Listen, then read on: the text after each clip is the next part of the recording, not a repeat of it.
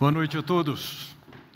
Aos pais aqui presentes, meus parabéns, privilégio, a experiência, a oportunidade de ser pai, de não somente participar na geração com Deus de uma nova vida, como também o privilégio de poder guiá-los no caminho do Senhor.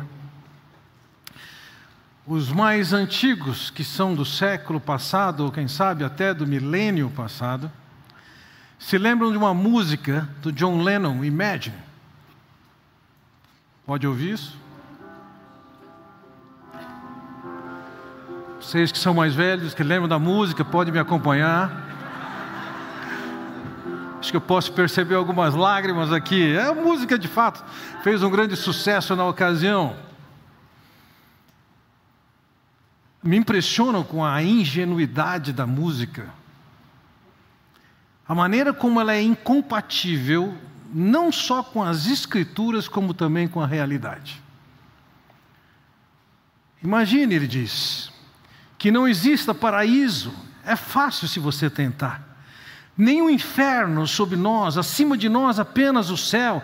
Imagine todas as pessoas vivendo o presente. Imagine que não há países, não é difícil, nenhum motivo para matar ou morrer e nenhuma religião também. Imagine todas as pessoas vivendo em paz. Eu espero que algum dia você se junte a nós e o mundo será um só. Imagine que não existam posses. Alguns sonhos que ele tinha são fantásticos. Ele imagina não ter nenhum motivo para matar ou morrer. Ele foi assassinado. Ele imagina um mundo em que não tem posses, e não tenho nada contra isso, mas ele tinha um belo apartamento em Manhattan. Isso é fora da realidade. Quando nós pensamos no mundo real em que nós vivemos, e eu, ouça, ele tem algumas características segundo as Escrituras, é o diabo que é o príncipe e o líder deste mundo. Segundo as Escrituras, e vamos ser honestos, não precisamos de ler as Escrituras para saber que todos nós temos um coração corrompido. Nós sabemos que vivemos um mundo de culturas diferentes, em que uma coisa significa para um povo e para outro significa outra. Pessoas e comunidades têm interesses diferentes. Além do que, existe a ignorância que potencializa tudo isso. Não existe a menor possibilidade desse mundo alcançar essa condição cantada. Não existe, seja por sistema político, seja por poesia, não existe.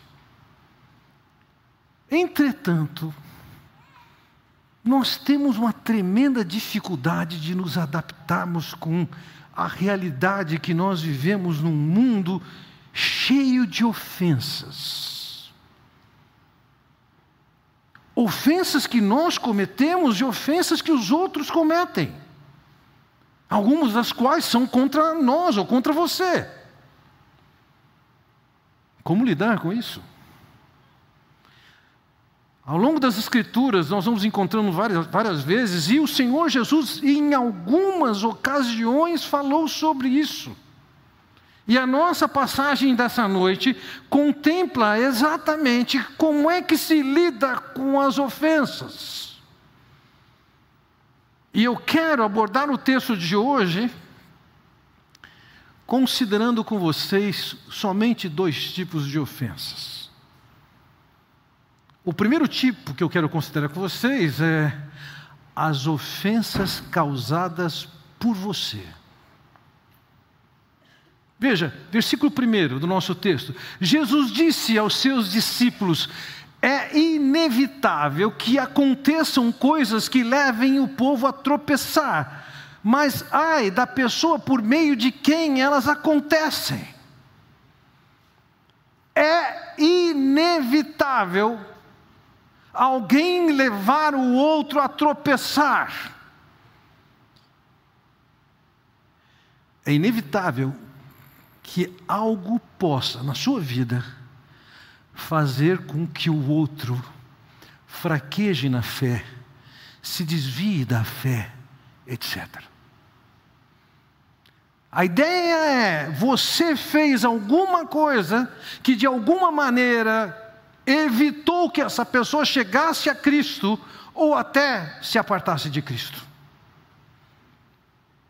A palavra chamada aqui de tropeço, a palavra grega escândalo, e a ideia é você levar alguém a tropeçar, ou quem sabe, seduzir a pessoa com alguma coisa que faz com que a pessoa tire o foco de onde devia estar e acabe pegando a isca errada e acabe presa.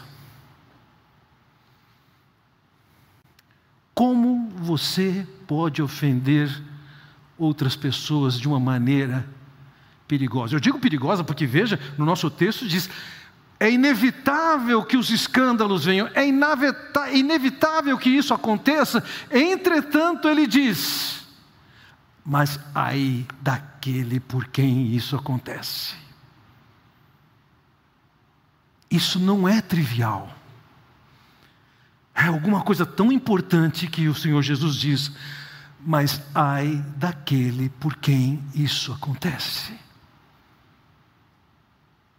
O que é que você pode eventualmente fazer, consciente ou inconsciente, que pode ofender efetivamente alguém da perspectiva de Deus, de forma que, ao invés de estimular essa pessoa a ser o que ela deve ser, acaba fazendo com que essa pessoa esfrie ou se desvie do caminho? Primeiro, é possível que você voluntariamente sujeite a pessoa a uma tentação e a leva ao pecado.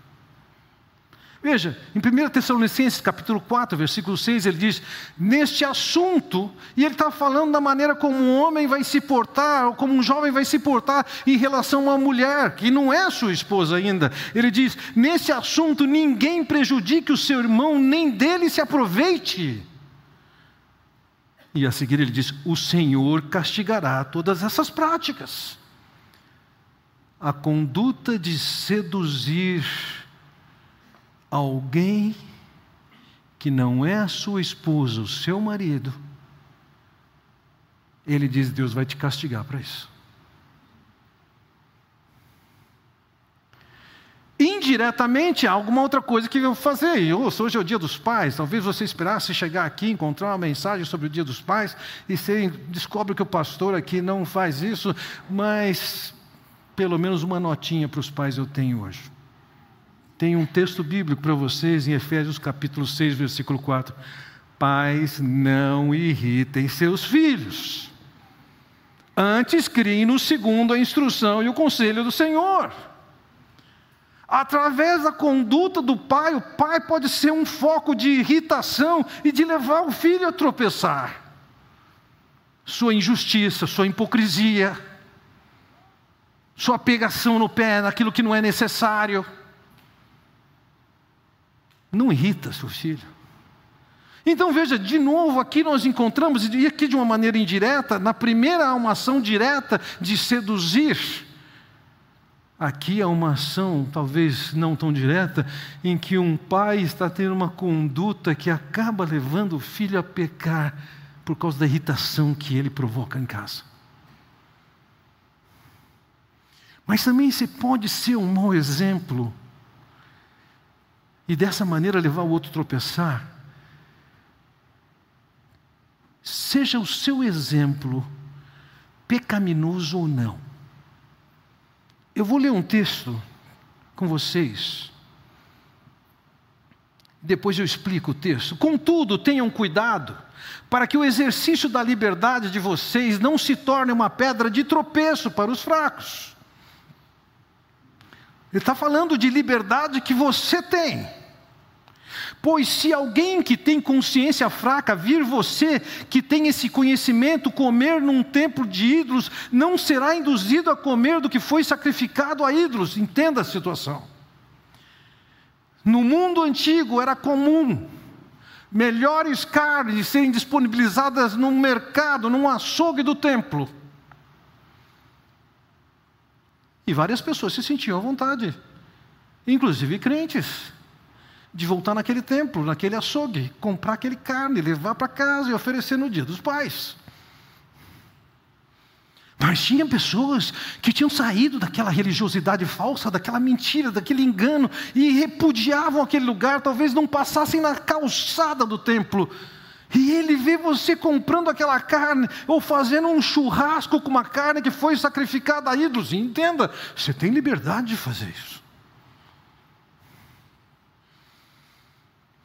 Mas tem um irmão fraco, versículo 11. Assim, esse irmão fraco que Cristo morreu é destruído por causa do conhecimento que você tem. Quando você peca contra seus irmãos desta maneira, ferindo a consciência fraca deles, peca contra Cristo. Você tem liberdade lá em Salvador de comer a carajé de quem for.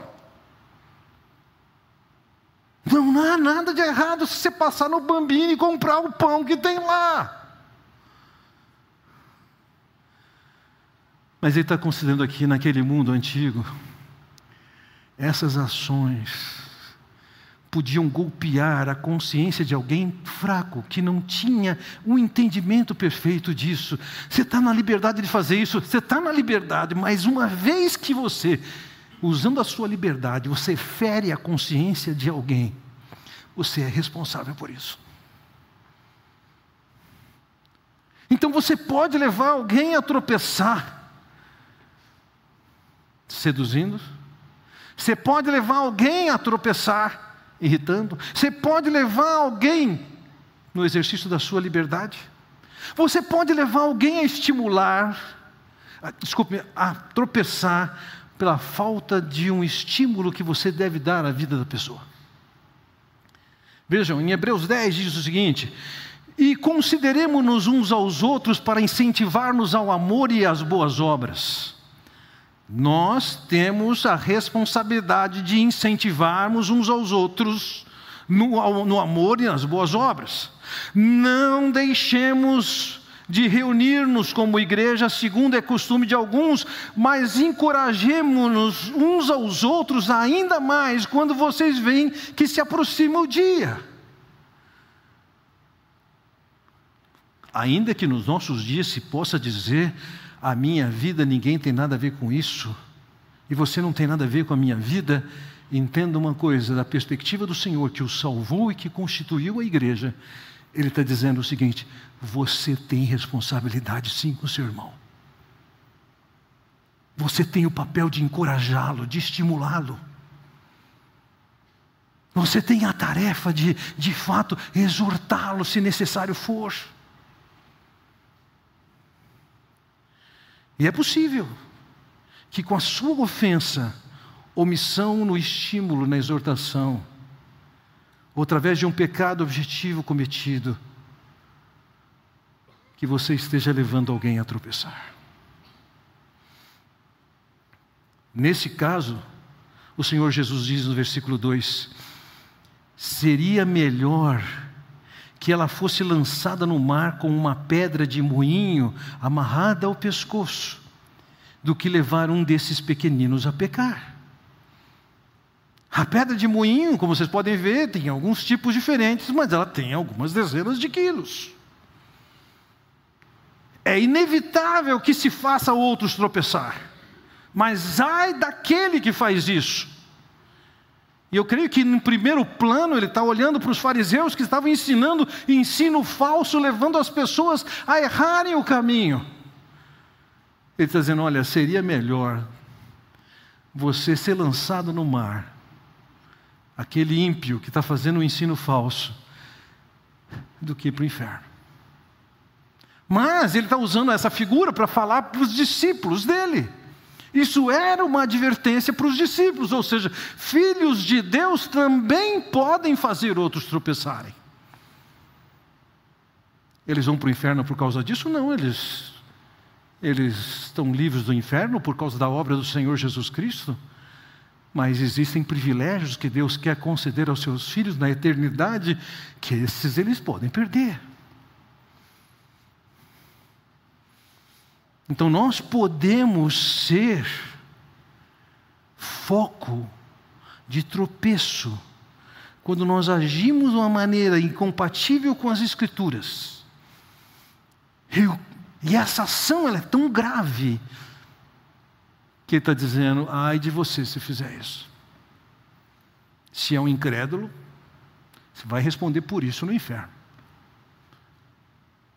Se é um crente, você vai perder privilégios porque você fez isso. Filhos de Deus, maduros, se preocupam em que suas vidas não sejam motivo de levar alguém a se desviar da fé, mas antes usa a sua vida para estimular os outros no caminho do Senhor. Mas não é somente esse erro que pode ser cometido. Lógico que esse erro pode ser cometido. E se você identifica, ou falarmos sobre esse ponto aqui, algumas coisas que você tenha feito, é hora de você parar, confessar esse pecado a Deus.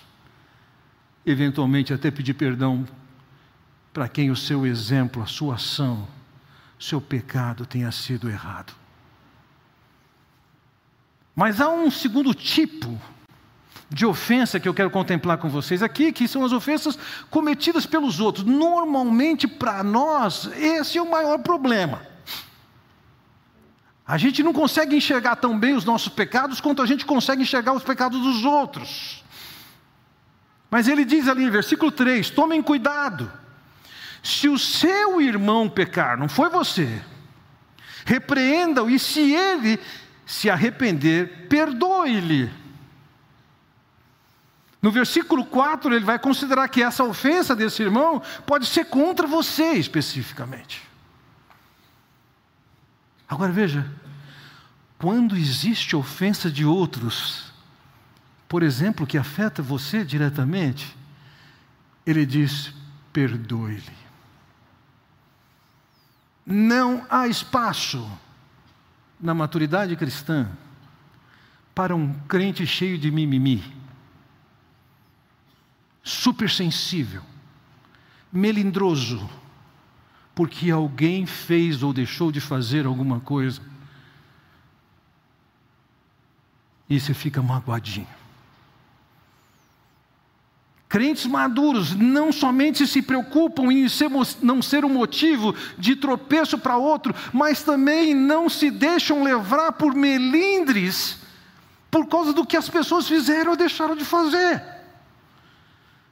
Quem sabe alguém chegou para você bem conectado em todas essas datas, chega para você e fala: parabéns hein, pelo Dia dos Pais. E você não está nem aí para isso, nem deu parabéns. O cara falou: pô, eu dei parabéns para ele hoje, ele nem falou para mim a mesma coisa. Magoei.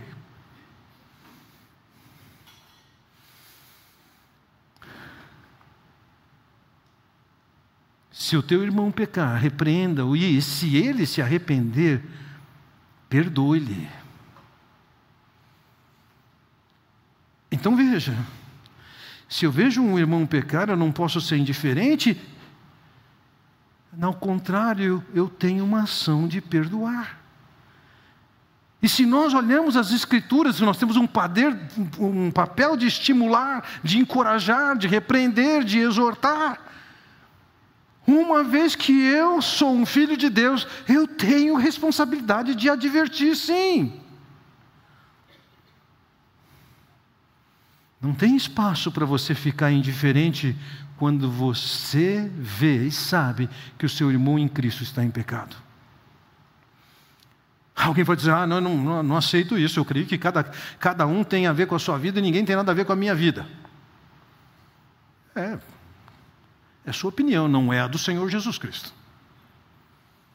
O modelo de cristianismo que você possa estar abraçando não tem nada a ver com o do Senhor Jesus Cristo. É baseado em alguma mentira que você criou e que o diabo estimulou. Nós temos sim responsabilidade com os outros, tanto viver dentro dos princípios das Escrituras, como também. Quando ser ofendido, nós temos a tarefa de perdoar, de conceder perdão. Assim, quando alguém peca, e nós vamos ver o Senhor falar sobre isso várias vezes, nós temos um papel de encorajar, de repreender, de exortar. Alguém vai dizer, não, mas eu não tenho nada a ver com isso. Tem, o Senhor disse que tem. Agora, entenda, tem algumas coisas que você precisa saber como se fazer isso. Não é o que você acha, não é o que sente, não é o que falaram. Quando Paulo escreve aos Gálatas no capítulo 6, ele diz: Se alguém foi surpreendido em alguma falta, vós que sois espirituais, corrigiu. Você surpreendeu alguém? Se você não surpreendeu ninguém, alguém, você não pode fazer isso da maneira que as escrituras estão falando. Deixa eu me contar uma história. Havia duas famílias amigas aqui na igreja e, e um dos homens de uma das famílias, ele teve uma conduta imprópria e abusiva com a filha do outro. O pai daquela garota me procura e diz: Fernando, isso aconteceu. O que, que eu sei sobre esse fato? Até, até ali eu não posso dizer que é um fato. Chamei aquele homem que supostamente tinha feito aquele absurdo, sentei com ele e falei para ele: Eu tenho uma pergunta, e dependendo das suas respostas, eu tenho uma segunda pergunta. A primeira pergunta para você é: Você fez isso? Eu não posso repreendê-lo se eu não sou testemunha. Eu falei, respondendo a minha pergunta, você tem três possibilidades de resposta: não, e é não. Você falou não, eu estou fora. Segunda possibilidade, você me responde não, mas é sim. Eu também estou fora mas Deus não, e Ele vai acertar contigo. Terceira possibilidade de resposta é você dizer sim, e é sim. Nesse caso, eu tenho mais uma pergunta para você. Você quer ajuda?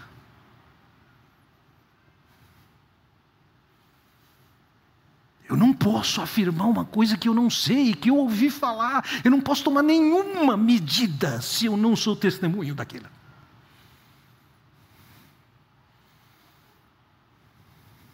Alguém vai dizer, ah, não, mas um crente não pode julgar. Pare, não entenda a passagem errada. Quando Jesus diz não julgueis para não ser julgados, ele não está falando que você não deve julgar nunca, não discernir nunca.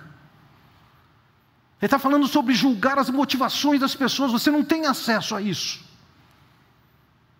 Mas ele manda você julgar os ensinos, discernir os ensinos para saber se eles estão de acordo com as Escrituras. E lógico, fatos que vemos devem ser discernidos e devem ser tratados. O Filho de Deus tem a responsabilidade de exortar, de repreender, de encorajar, de perdoar. Isso não é legalismo. Isso é parte da vida de uma comunidade que tem interesse na saúde espiritual de cada um dos seus membros. Sempre o objetivo de fazer isso é ganhar o irmão. Então, quando nós olhamos para Mateus capítulo 18, o Senhor estabelece qual é o protocolo, o processo de fazer isso. Se o teu irmão pecar, vai falar sozinho você com ele. Não é pedir é oração na reunião de oração porque o irmão fez isso ou aquilo. Não é comentar com terceiros que não tem nada a ver com aquele fato. É você direto com a pessoa, sozinho. Se ela ouviu e acolheu sua exortação, o assunto está resolvido. Tempos atrás, alguém falou assim: Olha, eu trabalhei com essa situação, com alguém com determinado problema, é, preciso falar para você o que aconteceu. Assim, a pessoa se arrependeu, sim, não quero saber. Nem quem, nem o que. Está resolvido. Mas se a pessoa se endureceu, o papel dela agora o que, que é? Leva contigo mais uma ou duas testemunhas, vai conversar, fazer exortação, tentando levar com que esses irmãos, esses irmãos cheguem ao arrependimento. Chegou ao arrependimento, resolvido. Não houve arrependimento? Aí diz que tem que falar para a igreja. A igreja se reúne, ouve o que está acontecendo, e esse povo todo tem responsabilidade de exortar aquele irmão a acertar. E se ele insiste em manter o caminho que ele estabeleceu, considera o gentil publicano. Considera-o fora da comunidade. Considera-o fora da aliança, sem responsabilidades. Não é uma ação que visa interesse particular e próprio de uma das pessoas, é visando o bem-estar do irmão. Tem perdão, tem exortação, tem repreensão, sempre visando que aquele irmão seja perdoado e restaurado aos interesses de Deus. Veja, no versículo 4 ele diz: Se pecar contra você sete vezes no dia, e sete vezes voltar a você e disser, Estou arrependido, perdoe-lhe. Você pode falar, não, alguém que sete vezes no dia vai pedir perdão, que arrependimento é esse que tem lá? Jesus diz o seguinte: perdoe-lhe. Você não pode avaliar o que está acontecendo no coração dele, mas você pode avaliar o que eu estou dizendo para você: perdoe. Não importa quantas vezes cometeu isso. Certa ocasião, Pedro chega para Jesus e pergunta: Até quantas vezes eu devo perdoar? Até sete. Por que, que ele faz essa pergunta? Que o ensino ortodoxo daqueles dias, ministrado por um rabino chamado Shammai, dizia que tinha que perdoar até três vezes. Aí aparece um rabino liberal e Léo e diz: não, tem que perguntar, perdoar até sete. E ele vai perguntar para Jesus: até sete? E Jesus diz: não, até setenta vezes sete. Quanto que é isso? É incontável. É incontável. Se vier quantas vezes vier, você tem a responsabilidade de perdoar. Por que, que você tem responsabilidade para perdoar? Eu espero que dê tempo, mas eu quero apresentar para vocês dez razões por que você tem que perdoar. Primeira delas, quando você perdoa, você se torna semelhante a Deus. Veja, em Efésios capítulo 4 e 5 diz: Sejam bondosos e compassivos uns para com os outros, perdoando-se mutuamente, assim como Deus perdoou vocês em Cristo. Portanto, sejam imitadores de Deus. Conceder perdão é imitar, é copiar, é reproduzir quem é Deus em nossas vidas. Segunda consideração, nós tendemos a estabilizar, a estabelecer alguma coisa que é pior do que outra, e aquilo que o irmão fez é sempre pior do que o que nós fazemos. Mas veja o que Jesus disse. Vocês ouviram o que foi dito aos seus antepassados: não matarás, e quem matar está sujeito a julgamento. Mas eu lhes digo que qualquer que se irá contra seu irmão estará sujeito a julgamento. Também qualquer que disser ao seu irmão, racá, será levado ao tribunal, e qualquer que disser louco corre risco de ir para o fogo do inferno.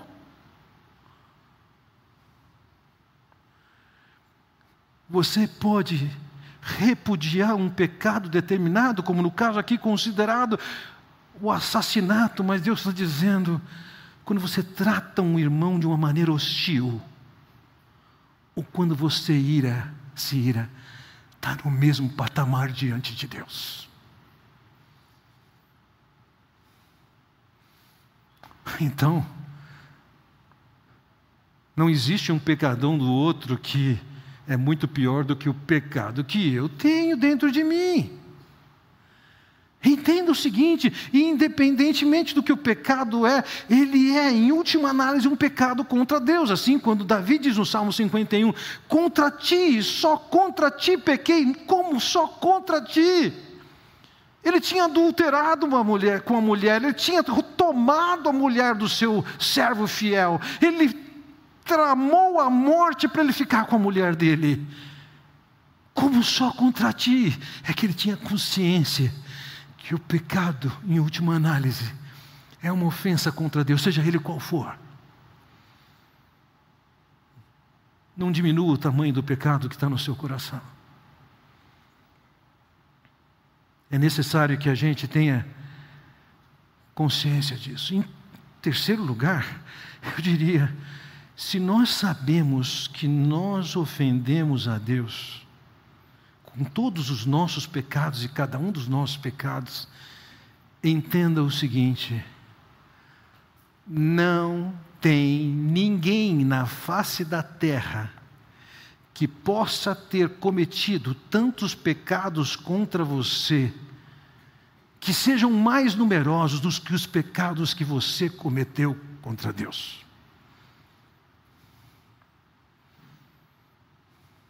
Ou seja, você tem uma conta que é acertada com Deus, ou a ser acertada com Deus, que é maior do que qualquer pessoa possa ter cometido contra você. Perdão envolve essa compreensão. O seu caso como ofensor é muito mais grave. Próximo. Quando você falha em perdoar, isso acaba trabalhando a sua vida de uma maneira que você se torna indesejável socialmente, repulsivo socialmente. E as pessoas vão evitar você. Veja, o texto de Mateus capítulo 18, um outro texto que o Senhor está ensinando sobre perdão, ele diz: quando aos outros servos, companheiros, companheiros de alguém, são os amigos dele, viram o que havia acontecido, ou seja, ele não tinha perdoado, o que que os companheiros dele fizeram? Ficaram muito tristes, os amigos ficaram tristes, e foram contar ao seu senhor tudo o que havia acontecido. Quem fez isso? Os colegas, os amigos, os companheiros. Na medida em que nós não perdoamos, você pode não perceber, você se torna uma pessoa amarga.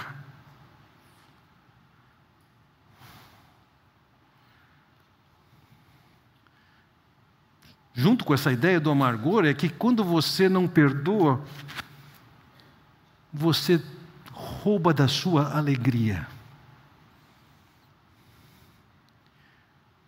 você se compromete e se coloca debaixo do castigo de Deus. Veja, em Mateus 18 mesmo, ele diz: Irado, seu senhor entregou aos torturadores até que pagasse tudo que devia, assim também lhes fará meu Pai Celestial.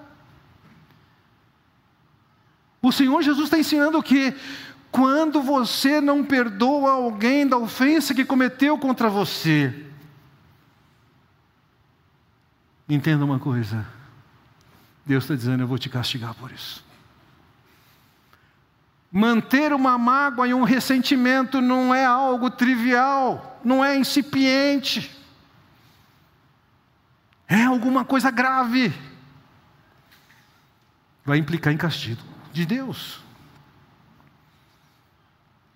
Também, e isso envolve esse castigo, quando você falha em perdoar, você compromete a ação do perdão de Deus para você mesmo. Veja, Mateus 5 ele diz: Pois se perdoarem as ofensas uns dos outros, o Pai Celestial também lhes perdoará, mas se não perdoarem uns aos outros, o Pai Celestial não lhes perdoará as ofensas.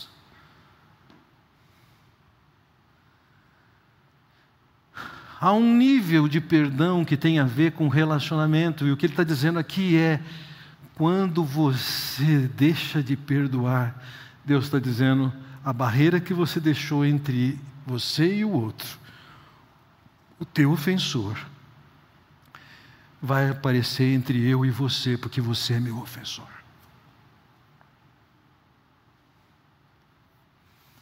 Quando você falha em perdoar, isso corrói a sua espiritualidade seja a sua oração, seja a sua adoração. Veja que em Salmo 66 lemos: se eu acalentasse o pecado no coração, mágoa, por exemplo, o Senhor não me ouviria. Com a mágoa e com o ressentimento, Deus fala: não quero ouvir sua oração.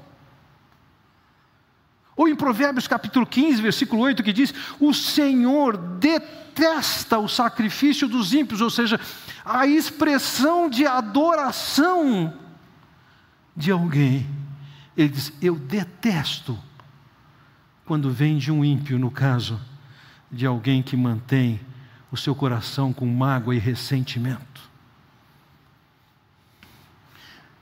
Perceba, e, e olhando para o próximo texto, nós vamos ver uma mágoa e um ressentimento que você pode pensar que é somente alguma coisa que está dentro de você, ela extravasa e acaba afetando relacionamentos, mas pior de tudo, é de tal maneira grave para Deus que você arrumou encrenca com a pessoa errada, Deus. Veja, amados, Nunca procurem vingar-se, mas deixem com Deus a ira, pois está escrito: Minha é a vingança, eu retribuirei, diz o Senhor. Quem tem a tarefa de fazer juízo e retribuição, no caso vingança, é Deus.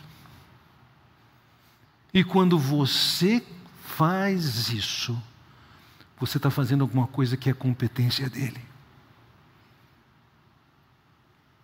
Você arranjou encrenca com a pessoa errada.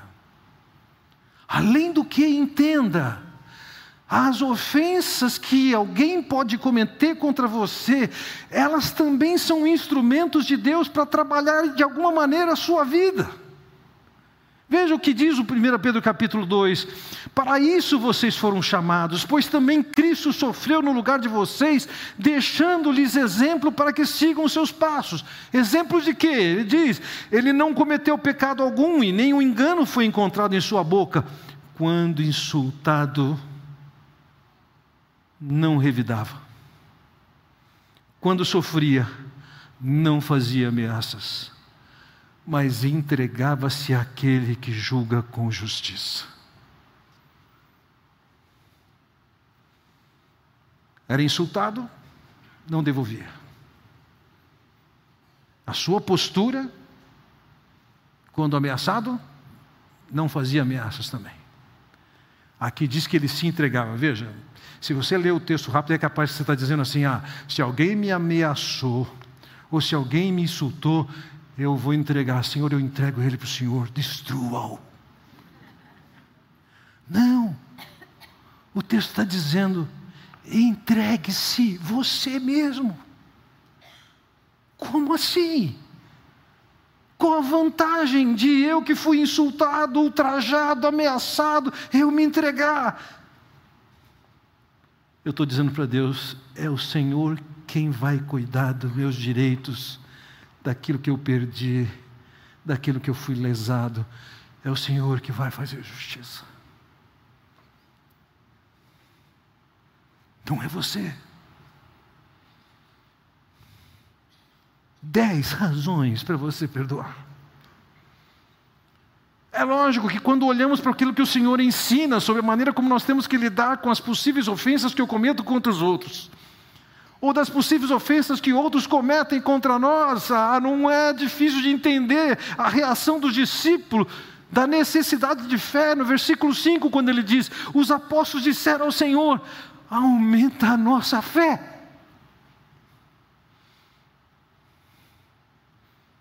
A tarefa que Jesus estava dando era demais.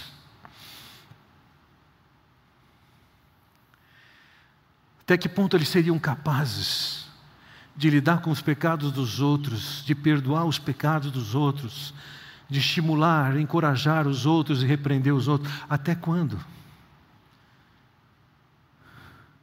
Até quando eles eram capazes de ter uma conduta que, ao invés de ser motivo de tropeço para os outros, ser um motivo de exemplo, de estímulo, de motivação? Eu creio que é por isso que eles chegam para Jesus e pedem ajuda à nossa falta de fé. Por quê? Porque certas tarefas, entre elas essas duas, faz parte de uma tarefa que se Deus não colocar a mão, a coisa não roda. A frase diz: errar é humano, perdoar é divino. Então, diante dessa circunstância, você tem que pedir para Deus fé. Para quê?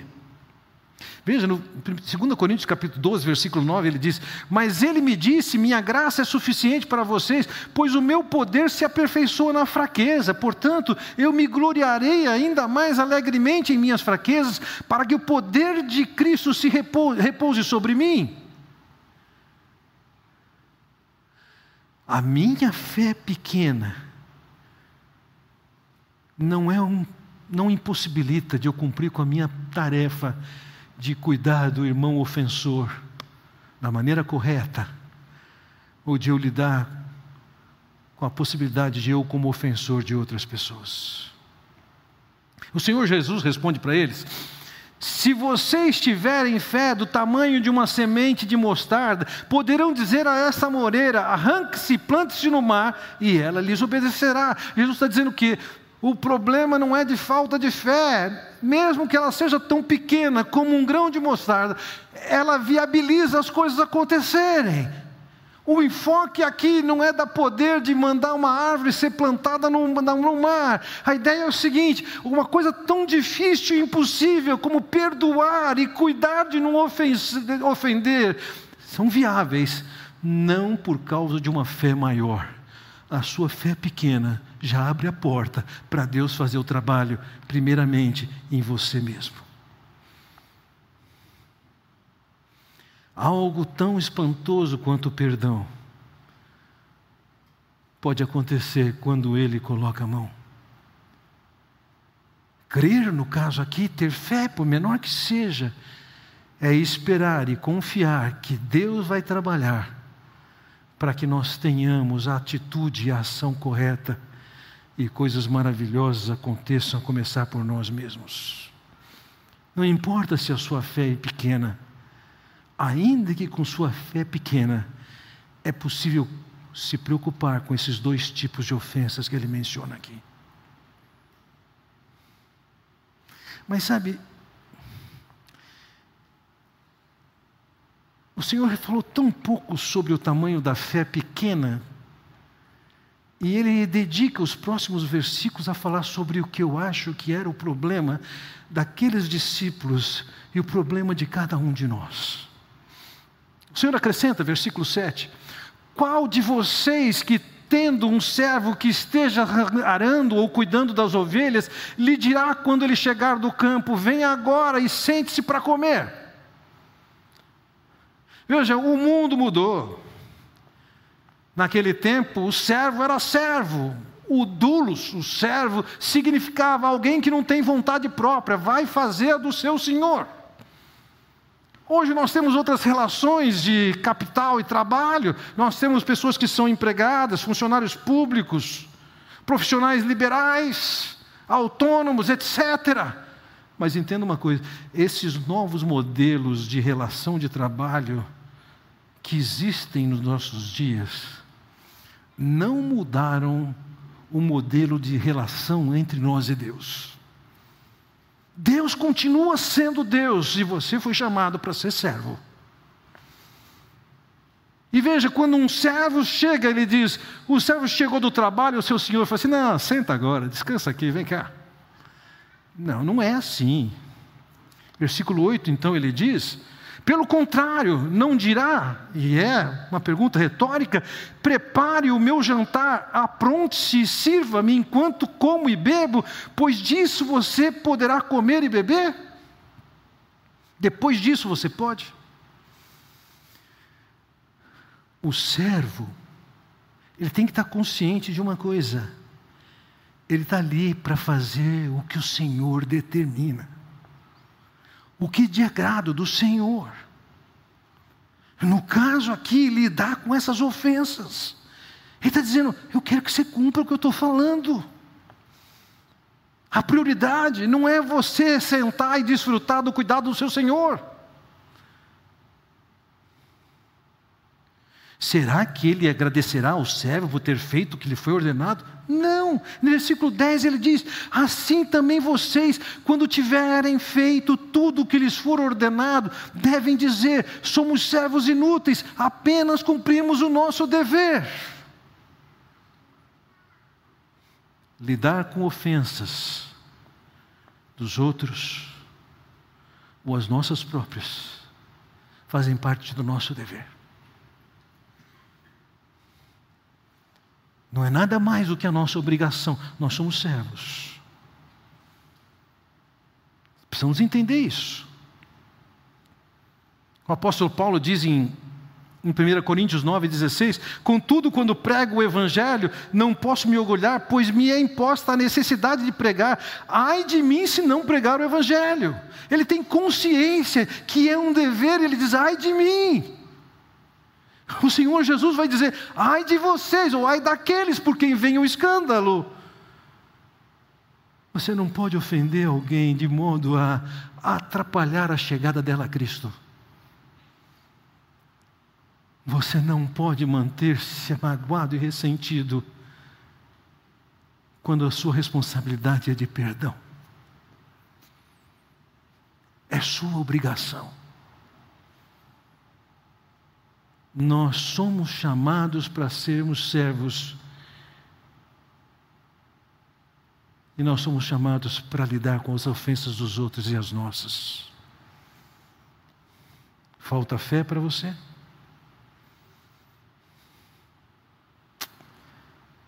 Temos mais poucos minutinhos para terminar aqui.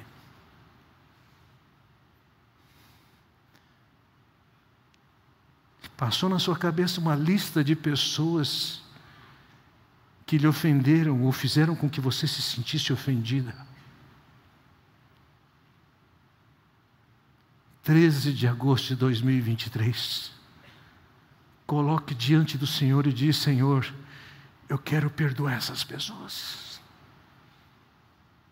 Não vou ficar mais curtindo o que elas fizeram comigo.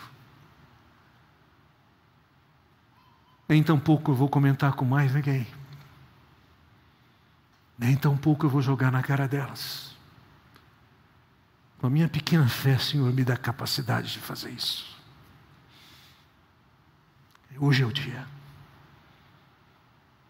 Posso me sensibilizar com a sua dor, mas esse é seu dever. E é o melhor para você. Mas talvez você possa lembrar de ofensas que podem comprometer a vida cristã de outrem, ou aproximar-se da fé de outrem. Nesse momento, confesse o seu pecado, desfrute do perdão e busque pedir perdão para a pessoa a quem você ofendeu. Vamos orar. Ó oh, Pai Celestial, eu quero te agradecer pelo privilégio de olharmos para a tua palavra e aprendermos contigo de ti sobre como viver num mundo que não é nada cor-de-rosa. Tem ofensas para todo lado, podemos ofender e podemos ser ofendidos. Ó oh, Pai Celestial, trabalha o coração de cada um aqui, seja com a culpa que possam carregar por terem sido motivo de tropeço para alguém, seja pela, pela mágoa que possa ter no coração, pelas ofensas que foram cometidas contra si. Eu oro no nome do Senhor Jesus Cristo. Amém. Deus os abençoe.